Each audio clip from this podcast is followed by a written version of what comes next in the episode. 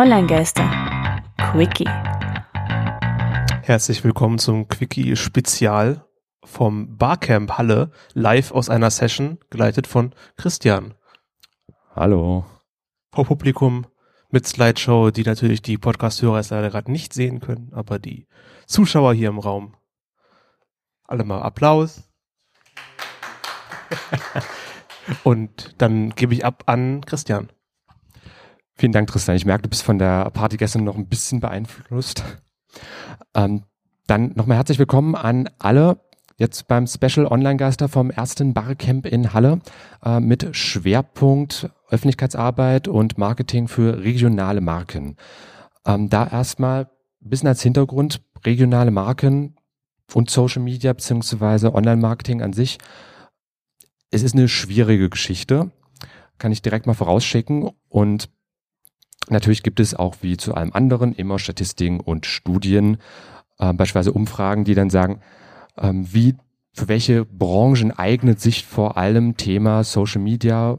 Äh, und da ist auch deutlich erkennbar, ähm, das ist jetzt eine Studie von Statista, die ich hier zeige, ähm, dass vor allem gesagt wird, sehr wichtig, also befragt empfinden es als sehr wichtig, dass vor allem der Bereich Tourismus ähm, bei Social Media Accounts hat, also eben Hotels, Reiseanbieter, sonst wie was. Und beispielsweise Banken, Versicherungen oder auch der Einzelhandel, auch wenn es die Statistik schon ein paar Jährchen auf dem Buckel hat, die werden also bisschen eher unwichtig angesehen. Also die brauchen eigentlich keinen Social Media Account, sagen zumindest die normalen Nutzer. Und es ist auch mal so eine Sache, wenn, äh, wenn ich ein Anbieter bin und ich bin bei äh, zum Beispiel Facebook, aber meine Kunden sind dort nicht, dann ist es auch so in die Leere reden.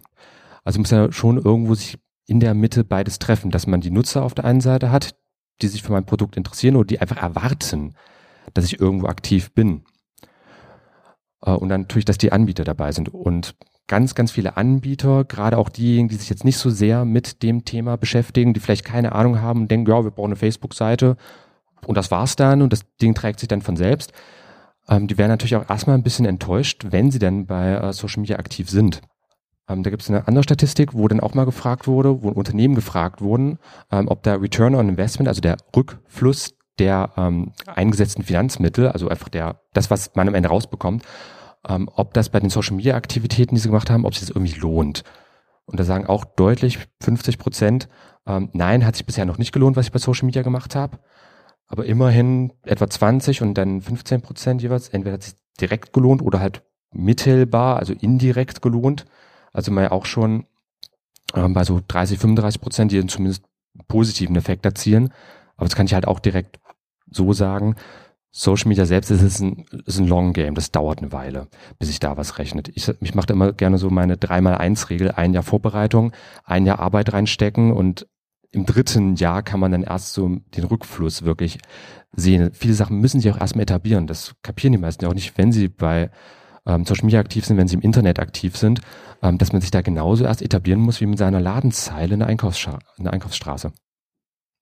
Aber weg von den ähm, tollen, aber wenig aussagekräftigen Zahlen.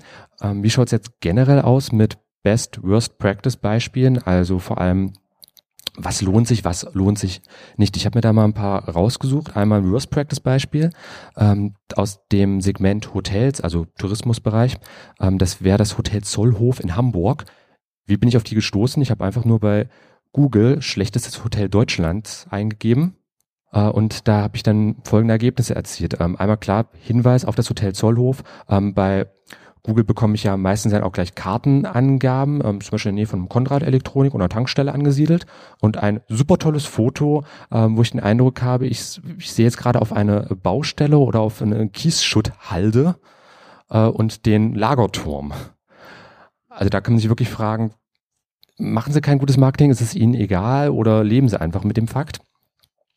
Aber gerade eben, was ähm, hat die Suchmaschinenindexierung angeht, und Google ist da nun mal in Deutschland verdammt dominant mit so locker 98 Prozent effektivem Marktanteil. Ähm, die meisten schauen ja erstmal bei Google. Wenn ich dann auf ein Hotel komme, gut, so die üblichen Angaben, aber bei Google-Bewertungen zum Beispiel 2,4 von 5 Sternen, bei Booking.com habe ich ähm, 2 von 5 Sternen, zwei von fünf Sternen, immer da dreieinhalb, aber gibt teilweise auch bei Hotel.de gerade mal einen Stern, was jetzt die Bewertung angeht. Also alles ziemlich negativ. Und das ist definitiv kein gutes Marketing für eine regionale Marke. Das ist keine gute Öffentlichkeitsarbeit. Also ich wäre jetzt, es sei denn, ich bin vielleicht irgendwie in so einem Fetisch drinne, dass ich mich da quälen lassen möchte im Hotel. Aber ich werde jetzt nicht überzeugt, mir da ein Zimmer zu suchen. Auf der anderen Seite gibt es dann natürlich auch, ach ja, und ähm, unter anderem auch ein ähm, Feature in der Welt, das beste und das schlechteste Hotel Deutschlands, wo sie natürlich auch erwähnt wurden. Ähm, aber es gibt ja nicht nur Negativbeispiele, es gibt ja auch Positivbeispiele. Ähm, schade, dass wir jetzt hier gerade keine aus der öffentlichen Verwaltung haben, oder doch? Okay, gut, da mal wieder, vielleicht als Sonntag ist das jetzt nicht so das Interesse dermaßen große seitens der Stadt. Ähm, vielleicht für unsere Hörer kurz als Anmerkung, Thema war digitalisierte Stadt und da hatten wir jetzt auch ähm, gestern ein paar Sessions genau zu dem Thema öffentliche Verwaltung. Gerade eben war auch eine Session, bei der ich gewesen bin und da saß jemand von der Stadt. Aber der ist jetzt, glaube ich, nebenan in einer anderen Session. Okay, aber das ist auch immer so eine Sache mit ähm, Barcamps, ja alles ziemlich spontan organisiert. Aber die Leute können es ja alles nachhören. Wir haben den Link online, auch für unsere Hörer, das packen wir dann in die Show Notes rein und im Podcast kann man es ja auch nachhören. Ähm, aber Thema öffentliche Verwaltung, da habe ich jetzt ein kurzes Video für die Hörer, verlinke ich es gerne. Ähm, die Teilnehmer hier können es dann direkt angucken. Ähm, Thema öffentliche Verwaltung, wie da gutes Marketing auch aussehen kann.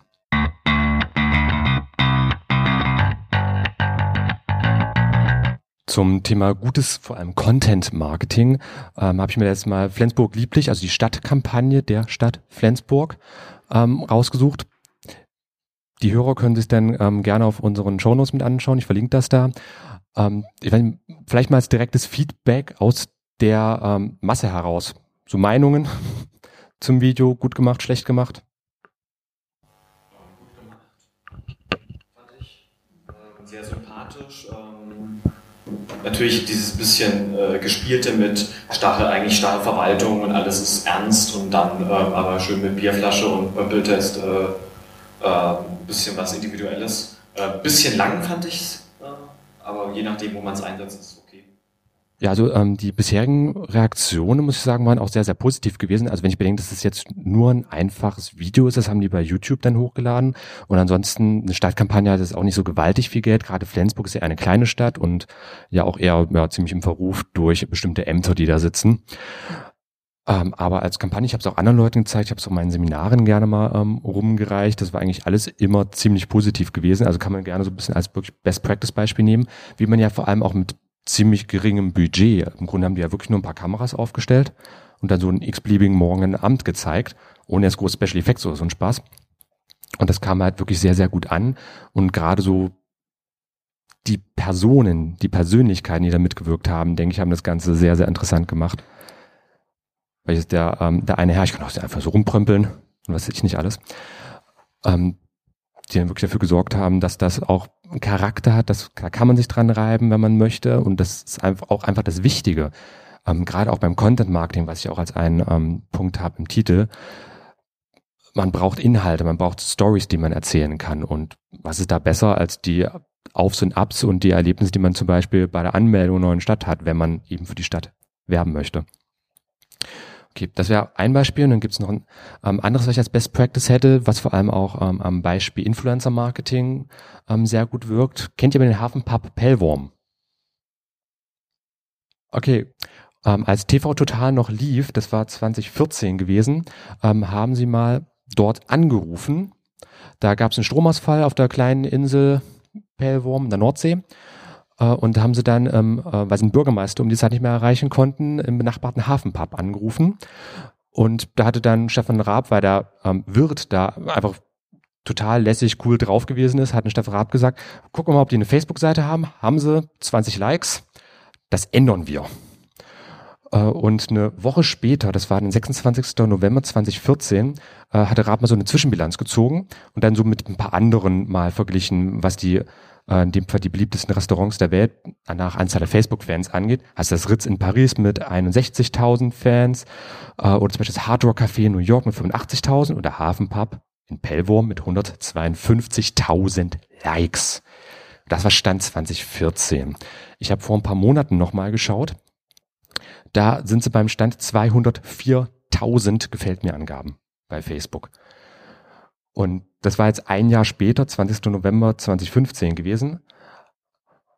Also das war jetzt dieser kurzfristige Effekt auf jeden Fall durch Raab, dieser extreme Push nach oben, aber das hat sich dann auch noch fortgesetzt. Und gerade eben sowas ähm, Kleines wie jetzt ein Hafenpub oder irgendwie eine Kneipe in einem verwunschenen Kaff, das kein Schwein kennt, das hat ja auch irgendwo schon wieder äh, so ein bisschen diesen einmal Insider-Charakter und es ist einfach, ja, man muss sich die Leute nur mal anschauen, ähm, auch so dieses, diese norddeutsche Mentalität, die äh, rüberkommt. Ich habe es mir selbst auch mal alles ein bisschen angetan, ähm, ist sehr, sehr sympathisch und das trägt natürlich auch. Die haben inzwischen auch einen T-Shirt-Shop, äh, was ich nicht und können sich im Sommer teilweise nicht vor den Gästen retten, weil die halt immer noch durch diese eine Sendung, die Raab da gemacht hat, extrem gepusht wurden. Ähm, bei uns war es mit Online-Geistern zum Beispiel ähnlich, denn ähm, Tristan, wir hatten ja vor kurzem Ralf Rute im Interview, ne? Ja, wir hatten Ralf Rute und der hat eine Million Facebook-Fans und eine halbe Million auf äh, YouTube und noch Twitter-Follower, mehrere Zehntausend.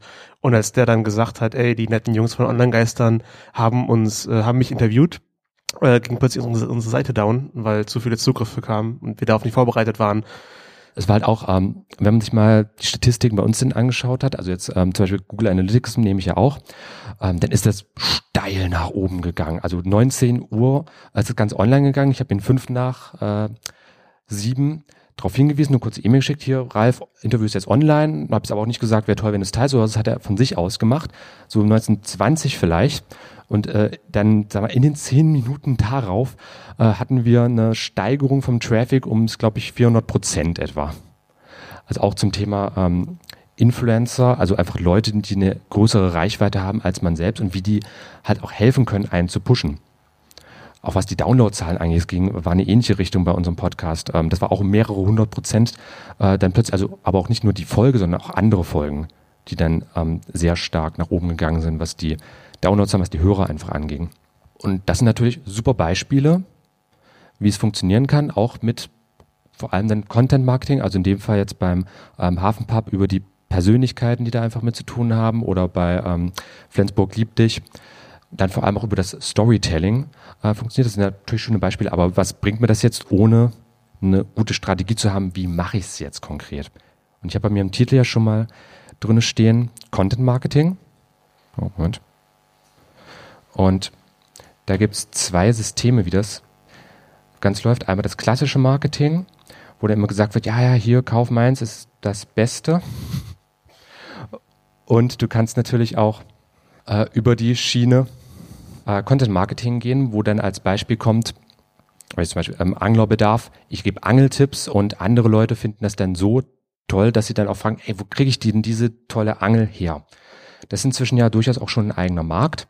Und da ist natürlich ganz, ganz wichtig, dass man da ein richtiges System hat. Da habe ich bei mir jetzt am Beispiel des sogenannten Content-Kreislaufs, ich mache das immer gerne am so einem Inselbeispiel fest, kann man sich gerne so Südseeinsel, Vulkan beziehungsweise einen Berg in der Mitte vorstellen. Das sollte im Normalfall, auch wenn ich mir eine Strategie aufbaue, und gerade als regionale Markt ist das natürlich verdammt wichtig, wenn ich mir eine Strategie aufbaue, sollte ich in der Mitte im Zentrum, wie halt bei einer Insel auch der Berg, das sollte mein unerschütterliches Zentrum sein. Das sollte, wenn ich dann auch ähm, auf Content, also auf Inhalte eingehe, wenn ich ähm, die produziere, das kann man sich dann am Beispiel eines Flusses zum Beispiel ähm, vorstellen, der dann aus dem Berg entspringt. Das ist natürlich erstmal eine Quelle, aber ist ja häufig so, gerade bei ähm, solchen Inseln, dass es dann so in den ähm, gebirgigen Regionen seinen Ursprung nimmt. Und das ist halt auch mein Zentrum, mein Hauptquartier, das ist mein zentrales Informationsportal. Im Normalfall sollte das natürlich auch meine Website sein, dass wie bei einem Spinnennetz alle Fäden, sei es Facebook-Seite, seien es Beiträge bei Spiegel oder sonstigen Portalen, dass die am Ende natürlich auf meine Webseite zurückverlinken. Denn auf der Website oder auf meinem Blog, meistens ist es ja auch so ein Übergang, ähm, dass es wohl als auch ist, da kann ich Sachen beeinflussen. Da bin ich nicht abhängig von irgendwelchen Anbietern, wie zum Beispiel bei Facebook, wenn die morgen dicht machen, dann habe ich vielleicht fünf Jahre lang meine Facebook-Seite gefickt, habe da 100.000 Fans, aber dann Pech gehabt. Ich kann die Fans nicht mitnehmen. Wenn Facebook sagt, hier, wir machen dich, ich kann die URL auch nicht behalten.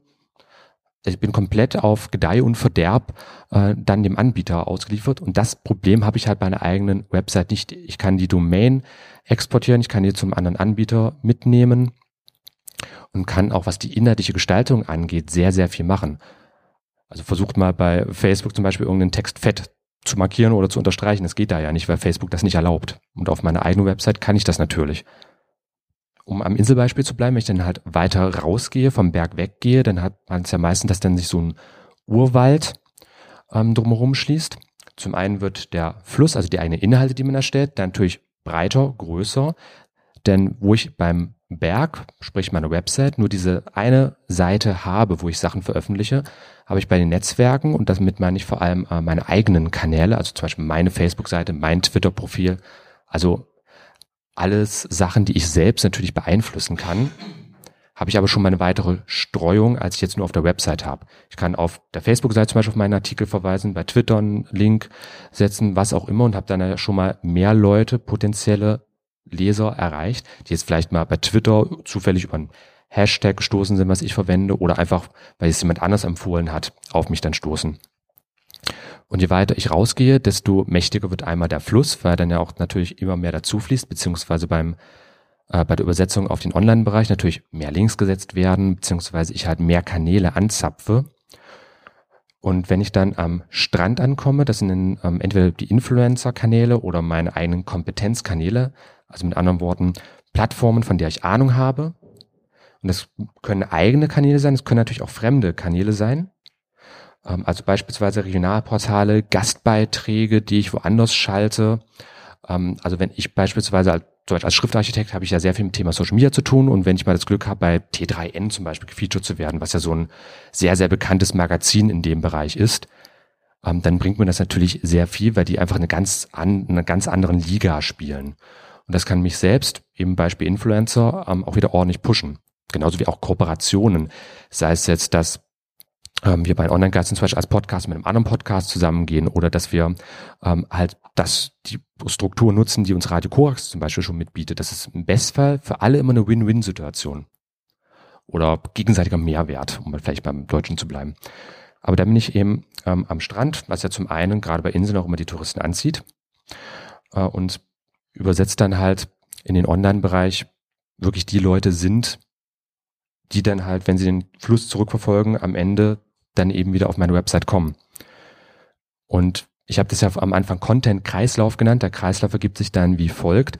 Ähm, wenn man sich zurückerinnert an Schulunterricht, war ja auch Kreislauf des Wassers. Und wenn dann der Fluss erst einen großen Meer ist, dann gibt's natürlich auch Wetter, Witterung, also Wolkenbildung. Das wäre dann die Anpassung meiner Inhalte. Ähm, das wäre einmal klar Monitoring, sowas wie Google Analytics, Piwik, die ganzen Statistikdienste, ähm, andere Sachen wie zum Beispiel Zoomomi, ähm, Facebook Insights, Twitter Analytics, was es da so alles gibt. Ähm, da kann man ja schon sehr viel herauslesen. Ähm, sei es jetzt, ähm, dass man merkt, okay, der, das Interview mit Ralf Rute hat uns zum Beispiel sehr viel gebracht, weil sehr, sehr viele Leute von seiner Facebook-Seite zu uns gekommen sind. Das kann man ja alles auswerten. Und nicht nur die Erfolge, natürlich auch die Misserfolge. Und das ist dann halt auch wieder die Content-Optimierung. Und ähnlich wie sich ja dann ähm, beim Wetter, Wolkenbildung, bildet sich Regen und der speist natürlich den Fluss in den Bergen wieder. Wie sich da ein Kreislauf ergibt, sollte ich es natürlich auch für meinen Content selbst machen. Dass ich halt das, das Feedback bekomme von, dem, von den Sachen, ich rausgehauen habe. Das ist natürlich, meistens ist das nur Statistikdiensten möglich. Also gerade was ähm, Kommentare oder sonstige Reaktionen angeht, das hält sich im Social Media Bereich ja meistens, wenn man nicht gerade entsprechende Themen hat wie Politik oder Wetter, äh, über die sich ja vortrefflich streiten lassen, hält sich das ja meistens übersichtlich.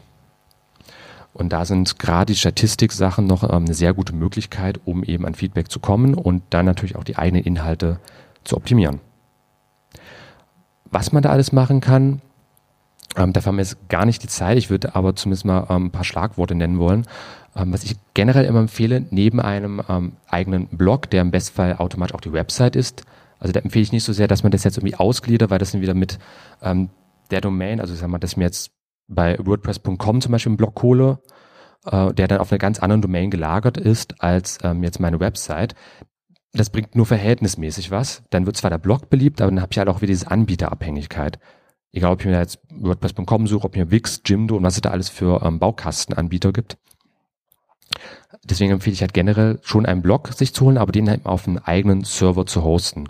Da gibt es ja auch verschiedene Systeme, sei es jetzt WordPress als Installationssoftware, ähm, Drupal, Typo 3, Joomla, die da ja so bekannte Namen sind. Ähm, aber das sollte halt immer so ein bisschen im Zentrum stehen. Dann so langsam nach außen gehend. Ähm, der Newsletter natürlich. Das ist zwar von vielen ähm, immer wieder ein totgesagtes Ding, aber ich bin der Meinung, gerade ein Newsletter, gerade die Listen, die man hat, die bringen am Ende auch was. Hängt natürlich auch wieder ein bisschen von der Branche ab, ob man jetzt in einer ist, wo man große Listen aufbauen kann. Aber ich sag's mal so, am Ende jeder hat zumindest irgendwie eine E-Mail-Adresse. Und gerade bei regionalen Marken, wenn die nach außen gehen möchten, ähm, dann hat man ja auch häufig das Problem Altersunterschiede. Nicht jeder 50-plus-Jährige zum Beispiel ist bei Facebook und hat einen WhatsApp-Account. Zwar inzwischen mehr, aber es gibt ja auch bestimmte Verweigerer. Ähm, ich habe auch einen guten Kumpel, der wurde zwar zu WhatsApp bequatscht, aber der hat sich bis heute geweigert, sich einen Facebook-Account anzuschaffen. Den würde ich zum Beispiel über eine Facebook-Seite nicht erreichen. Aber ich weiß, selbst der hat eine E-Mail-Adresse. Selbst meine 80-jährige Oma hat eine E-Mail-Adresse. Und zwangsweise werden die halt auch hin und wieder mal da reinschauen und dann natürlich auf Newsletter stoßen können. Und gerade E-Mails finde ich immer noch eine schönere Variante als dann zum Beispiel Messenger, die für andere Sachen aber wiederum gut sind. Denn Messenger sind ja immer proprietäre Systeme. Wenn ich einen WhatsApp-Account habe, ich kann nicht jemanden anschreiben, der zum Beispiel WeChat benutzt oder Threema. Ich kann nur Leute anschreiben, die einen WhatsApp-Account haben. Das sind ja immer diese geschlossenen Ökosysteme. Und das ist halt, wie ich finde, häufig eher nachteilig. Nichtsdestotrotz können Messenger natürlich auch einen großen Vorteil bieten, gerade wenn ich mir wenn ich mich jetzt an regionalen Marken orientiere, so zum Beispiel Hotelgewerbe, ähm, dass man anbietet, hier, wir sind auch über WhatsApp erreichbar, ihr könnt uns da auch einfach eine Nachricht schicken oder Buchungen machen. Genauso wie andere soziale Netzwerke ähm, oder sonstige Dienste, dann vor allem natürlich auch ähm, dem sogenannten Branding dienen, also der eigenen Markenbildung. Okay, ähm, Podcast möchte ich aus eigenem Herzen nochmal zumindest mit erwähnen ähm, weil ich der Meinung bin, es bringt zwar auch wieder unterschiedlich, je nachdem, welche Branche ich bin, ähm, indirekt auf jeden Fall was, nicht unbedingt direkt, aber es bringt auf jeden Fall indirekt was, ähm, dass ich darüber halt meine Marke aufbauen kann. Aber man sollte sich natürlich auch nicht nur auf andere Plattformen verlassen. Ich habe da mal ein paar Beispiele. Das wären jetzt ähm, jeweils Restaurants gewesen. Einmal ähm, Kardinal Knurrhahn aus Halle und die Mangelwirtschaft aus Halle. Ähm, die Mangelwirtschaft ist so eine Kombination aus ähm, Waschsalon und ähm, so Imbissbude, Restaurant. Die gibt es beide nicht mehr. Die mussten dicht machen. Die einen hatten ähm, beim, zu, beim ähm, Stand, als sie dicht gemacht haben, 720 Likes. Das war das Restaurant Kardinal Knorrhahn. Ähm, die Mangelwirtschaft hatte 866 Likes gehabt. Und zum Beispiel ähm, Mahns Chateau, das ist auch ein Restaurant hier am Hallmarkt, äh, die haben jetzt einen Stand von 935 Likes. Also es ist alles gar nicht mal so gewaltig auseinander, aber die einen gibt es halt nicht mehr, die anderen gibt es. Also gerade auch ähm, regionale Marken, regionale Unternehmen, Städte, wie auch immer, ähm, sollten sich natürlich nicht darauf verlassen, dass zum Beispiel Facebook-Seite ein Selbstläufer wird. Es ist halt ein weiterer Kommunikationskanal, der was bringen kann, aber nicht muss. Und gerade was ähm, Social Media natürlich angeht, einfach auch die ganze Online-Öffentlichkeitsarbeit, muss man natürlich für sich bedenken, Social Media ist global. Meine Marke, gerade jetzt, wenn ich eine regionale bin, die, die ist nur begrenzt auf einen gewissen Bereich. Also was könnte ich da überhaupt bewerben? Im Bestfall natürlich die Kombination aus beiden, das Global von Social Media, die regionalen Vorteile meiner Marke, also sprich die Nische, die sich daraus ergibt. Und gerade bei regionalen Marken gibt es da verschiedenste Sachen. Ich kann Events bei mir werben, zum Beispiel in der Halle in Kombination mit einem Händelfest spielen, Salzfest, Weihnachtsmarkt, was weiß ich jetzt. Ich kann die Landschaft bewerben, also zum Beispiel ähm, auf Hotels aufmerksam machen, Backpacking durch Mitteldeutschland oder was weiß ich, oder Outdoor-Aktivitäten. Wir haben ja auch verschiedenste Möglichkeiten. Ähm, Kultur, Sprache oder sonstige Standortvorteile einfach mal herausstellen. Und damit wäre ich jetzt eigentlich auch schon am Schluss des Ganzen. Ähm, wir machen jetzt gleich noch eine kleine Fragerunde, dass es jetzt nicht nur ähm, Monolog meiner Seite wird, aber ich möchte mich jetzt auf jeden Fall erstmal auch bei den Hörern äh, dafür bedanken, fürs Zuhören und jetzt hier noch Frage-Antwort. Und für die Hörer, ja, auf den Shownotes steht noch mehr und ansonsten Tristan und ich bedanken uns dann, auch wenn Tristan jetzt leider ein bisschen wenig sagen durfte.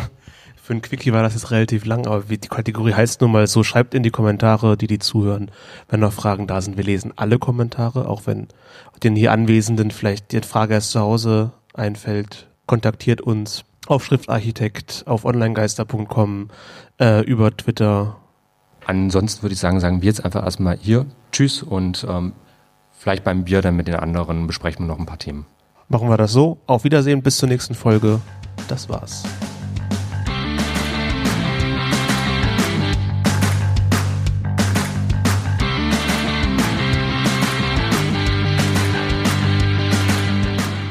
War Online Geister.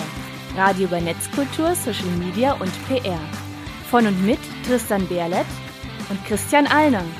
Alle Links zur Sendung, Kontaktmöglichkeiten und das Archiv zum Nachhören gibt es unter www.onlinegeister.com.